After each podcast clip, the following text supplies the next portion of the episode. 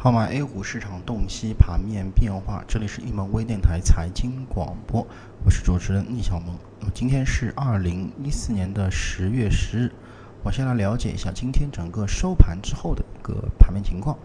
那么午后呢，呃，沪深两市在开盘之后是这个再度面临了跳水的这么一个走势啊。随后呢，在地产和银行的资金强力护盘下，股指是出现了一个逐级的小反弹。那么深成指方面是力度呢是仍然是强于沪指啊，那么并于在收盘成交量达标的情况下呢是发出了买点信号。那么两市成交量相加是高达四千两百亿元啊，那么但是沪市的这么一个超级资金依然是处于一个啊，由于整个权重板块的这个砸盘下啊，依然是创出了一个历史上的一个新低，背离现象呢是更加严重了。盘面上，航天、国防和航空运输板块都在午后呢受到了资金的大量介入而形成了崛起，房地产呢也是受到了资金的吸筹，个股普遍表现良好。此外啊，我们可以看到这个呃，在保这个房地产板块当中啊，招宝万金啊，除了金地集团之外，其余呢都是发出了买点信号。啊，这个招商地产成为地产股当中形成龙头的领涨股，而汽车制造啊，这个仓储物流等全天表现较为弱势。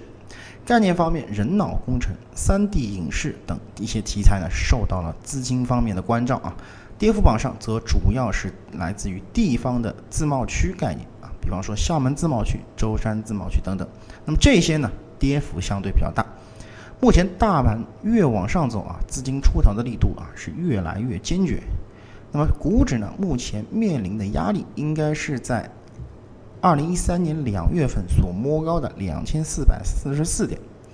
现在呢已经离该点位已经十分接近了。那么从技术角度分析来讲啊，本轮行情主要的目的是清理和解放一二年年底